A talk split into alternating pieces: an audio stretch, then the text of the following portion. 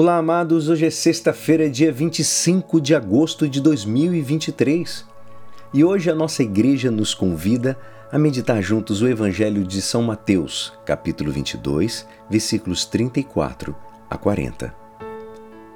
Naquele tempo, os fariseus ouviram dizer que Jesus tinha feito calar os saduceus. Então, eles se reuniram em grupo e um deles perguntou a Jesus para experimentá-lo: Mestre, qual é o maior mandamento da lei? Jesus respondeu: Amarás o Senhor teu Deus de todo o teu coração, de toda tua alma e de todo o teu entendimento. Esse é o maior e o primeiro mandamento.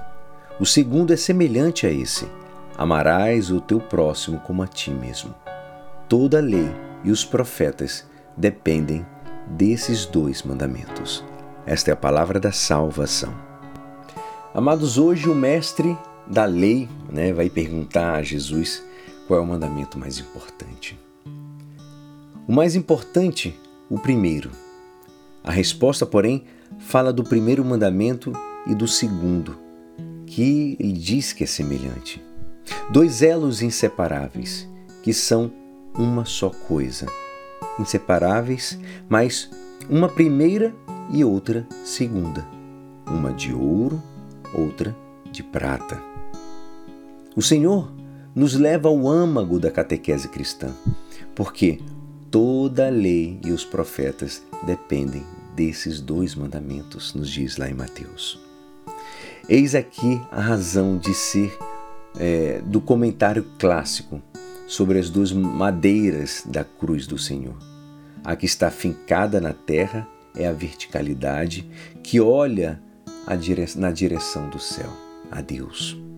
O transverso representa a horizontalidade, a relação com os nossos iguais. Também nesta imagem há um primeiro e há um segundo. A horizontalidade estaria em nível da terra. Se antes não possuíssemos uma haste vertical. E quando mais é, queremos elevar o nível dos nossos serviços aos nossos semelhantes, a horizontalidade, mais elevado deve ser nosso amor a Deus. Do contrário, verá facilmente o desânimo, a inconstância, a exigência de compensações qualquer que elas sejam. O próprio São João da Cruz, ele disse que quanto mais ama uma alma, mais perfeita é aquilo que ama. Daqui que essa alma, que já é perfeita, toda ela é amor e todas as suas ações são amor. De fato, amados, nos santos que conhecemos, vemos como o amor de Deus que sabem manifestar-lhe de muitas maneiras. Eles outorga uma grande iniciativa no momento de ajudar o próximo.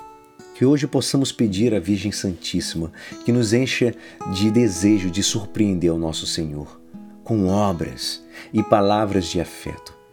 Assim, o nosso coração será capaz de descobrir como surpreender com algum detalhe simpático aos que vivem e trabalham ao nosso lado. E não somente fazer isso nos dias assinalados, que isso todos sabem como agir. Surpreender forma prática de pensar menos em nós mesmos. Que Deus nos abençoe, amados. E é assim, esperançoso que esta palavra poderá te ajudar no dia de hoje que me despeço. Meu nome é Alisson Castro e até amanhã. Amém.